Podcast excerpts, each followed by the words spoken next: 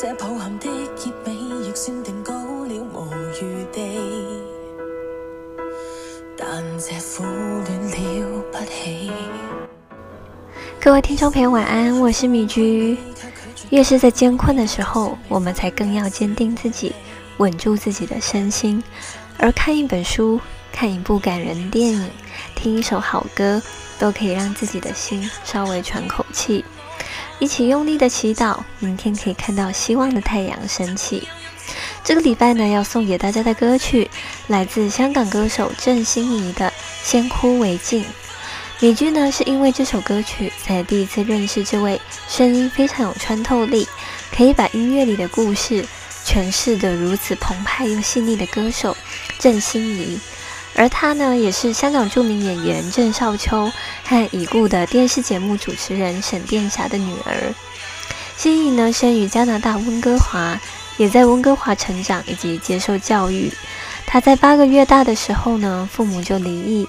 而心仪呢，是由母亲沈殿霞抚养长大的。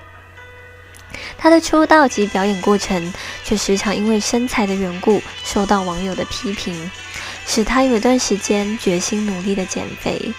但后来呢，她深刻的体悟到，身体健康及心理健康呢是一样重要的，便决心不再减肥，决定好好的做自己。而这首《先哭为敬》由许崇谦以及梁家英作曲。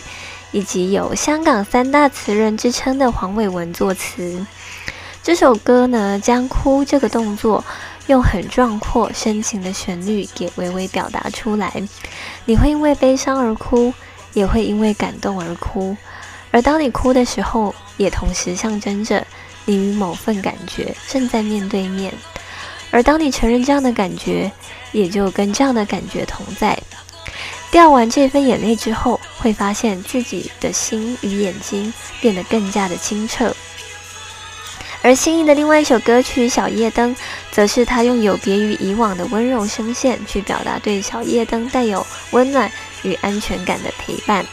女居很喜欢心仪的形容哦，他说呢，人生路上的不同时期会遇到的小夜灯都不一样。